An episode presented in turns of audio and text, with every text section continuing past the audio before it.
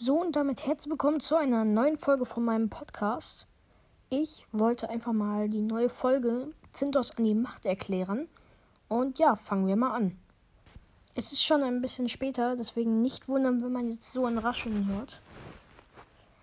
Ähm, ja, ich liege halt schon im Bett und ich wollte das jetzt einfach mal nochmal kurz machen. Wir sind jetzt schon auch bei der sechsten Folge und das muss man schon irgendwie feiern. Deswegen werde ich gleich die erste Seite von Puggy, die unbekannte Welt, hochladen. Und ja, ihr könnt schon mal ein bisschen reinhören halt. Ich hoffe, euch freut das.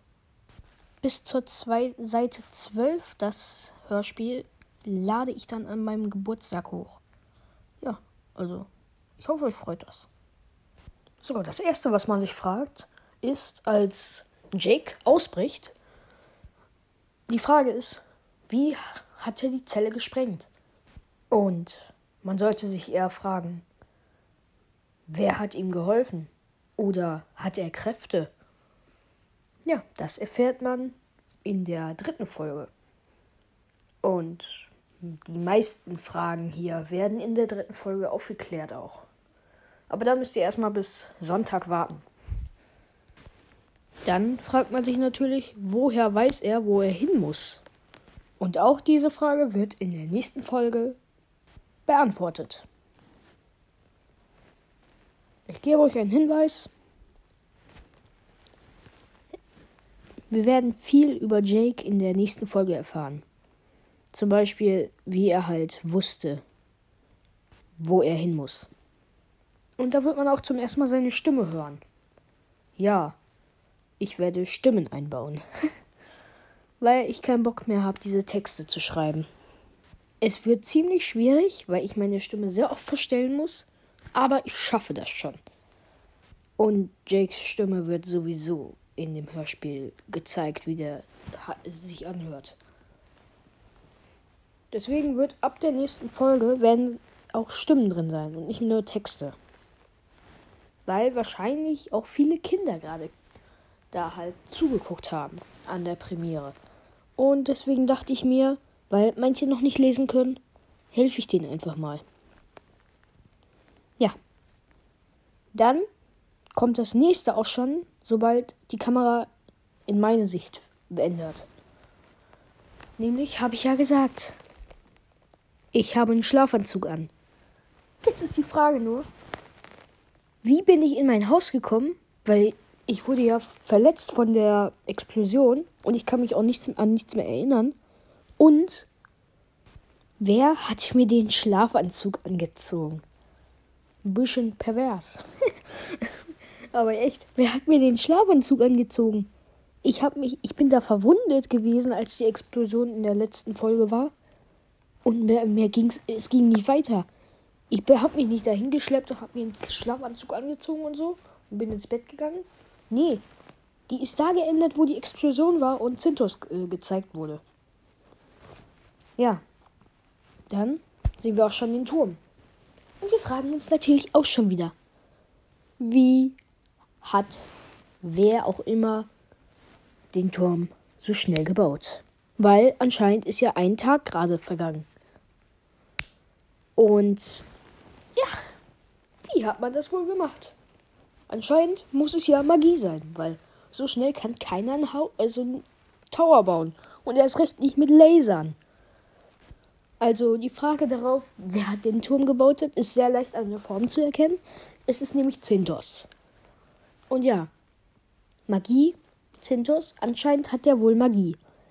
Hat auch etwas damit zu tun, wie der überhaupt auf einmal entstanden ist, als die Explosion war. Das erfährt man natürlich auch wieder. Erst in der vierten Folge. Ja, in der vierten. Weil die dritte handelt sich komplett um Jake. Und was er macht gerade. Zum Beispiel werden wir sehen, wo er sich während der zweiten Folge aufhält und was er macht. Man kann es sich eigentlich schon denken, weil er am Anfang vor dem Van stand, der mich auch zu äh, dieser anderen Welt teleportiert hat. Natürlich fragt man sich dann hinterher auch wieder, warum bin ich ausgerechnet dahin gegangen, wo der Van ist? Um Erze abzubauen. Ja, ich weiß, das ist blöd, aber man kann es nicht anders machen. Sonst wäre die Episode wahrscheinlich, wenn ich einmal im Kreis gegangen wäre, eine Stunde lang. Und das wollen wir nicht. Das dauert sonst zu lange. Deswegen habe ich es einfach ganz schnell gemacht und bin direkt in dieselbe Richtung gegangen. Deswegen bin ich auf den so schnell gestoßen. Weil im Moment Trend nur 8 Minuten Videos. Das kommt gut an. Ist eine gute Zeit. Früher war es 10 Minuten, jetzt sind es 8. Deswegen gehe ich den Trend jetzt nach. Ja, sind zwar 9 Minuten, aber die eine Minute juckt keinen. So, und gesagt, wie schon sehr oft gesagt, am Ende des Tages fragt man sich dann wieder, wieso kann der Van einen teleportieren? Ja, der Professor Max, den ich da schon zweimal im Video gezeigt habe, ist nämlich ein sehr, sehr, sehr schlauer Wissenschaftler. Und sein Name ist eine Anlehnung auf meinen verstorbenen Opa, nämlich Max hieß der auch. Und ja, ich habe auch als Zweitnamen Max. Und ich sag mal so, Max, also Professor Max, wird eine der Hauptrollen einnehmen. Er wird ab sofort so gut wie in jeder Folge sein. Ja. Und wie man schon gesehen hat, hat er dieselbe Form wie Schneemann. Das liegt daran, weil ich keine Mods benutze und einfach die Texturen geändert habe. Weil ich zu faul bin, einen Mod zu finden, um den Skin da für zehn Jahre lang reinzuladen. Und ich habe die Folge erst um 17 Uhr angefangen zu auf aufzunehmen. Deswegen hatte ich Stress und musste schnell machen. Ich hoffe, ihr versteht das und das wird auch lange so bleiben. Ähm, ja, Zintos habe ich als Zombie-Pigman gemacht. Und da die Welt äh, jetzt halt, in der ich spiele, also das Dorf ist, ähm, ja, in 1.16 ist, wird jedes Mal wenn Zintos und ich gleichzeitig in dem in der Szene sind, wird eine andere Map da sein. Also immer bevor Zintos da ist, werde ich in eine andere Welt teleportiert. Vielleicht so, dass man es nicht merkt, vielleicht aber auch so, dass man es extrem merkt. Wie beim Van halt. Ja. Den Van habe ich übrigens aus dem YouTube-Tutorial abgebaut, weil ich einfach keine Autos bauen kann. Ja. Und natürlich, wie man es auch im Video gesehen hat, gehört der Van Professor Max. Und deswegen kann er auch einen teleportieren. Weil Professor Max so extrem schlau ist, dass er, wie man auch in der Geschichte erfährt, also Puggy, die unbekannte Welt, kann er eine Rakete in drei Tagen bauen. Nur mal so gesagt, die Apollo 11 wurde in fünf Jahren gebaut. ja, so schlau ist der Typ. Das hat er alleine gebaut. Denk mal drüber nach, wie schlau du überhaupt bist. naja, Professor Max gibt es zwar nicht wirklich, aber der ist schon extrem schlau. Ich wäre gern so irgendwie sein Fanboy, Bro. aber ich bin ich selbst. Und das ist gut so weil ich bin der Hauptcharakter. Jo. Ihr könnt ja mal in die Bewertung schreiben, welcher von den Charakteren bis jetzt euer Lieblingscharakter ist. Es wird auch einer dazukommen als Hauptcharakter. Aber ich glaube nicht, dass den jemand als Lieblingscharakter haben wird, weil. Ja. Seht ihr dann. In der vierten Folge. Nicht in der dritten. Weil die geht natürlich direkt komplett um Jake. Ja, und die vierte halt um Zintos und ja, den ist, diesen Charakter erfährt ihr dann. Wie man es im Abspann auch immer merkt, werden da immer die neuen Charaktere angezeigt. Zum Beispiel war es in der ersten Folge Zintos und in der zweiten, heute halt, war es nämlich Jake und Professor Max. Also da waren richtige Skins zu sehen, nicht die Mobs. Dann springen wir nochmal komplett an den Anfang, nämlich Mr. Susu. Ja, Mr. Susu ist ein Schaf und tatsächlich habe ich auch schon eine Art davon ge selber genäht.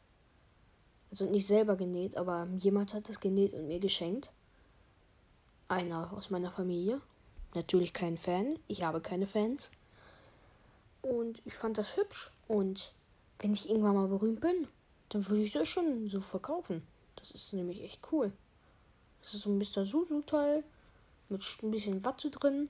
Und dann kannst du da noch Nägel, Nägel reinmachen, wenn du willst. Wenn du Mr. Susu nicht so magst.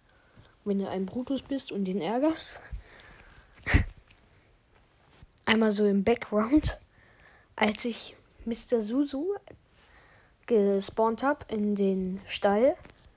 Und dann wollte ich halt auch noch Brutus da hinzumachen, weil, wie man in der Folge erfährt, ist die Map einfach komplett weg.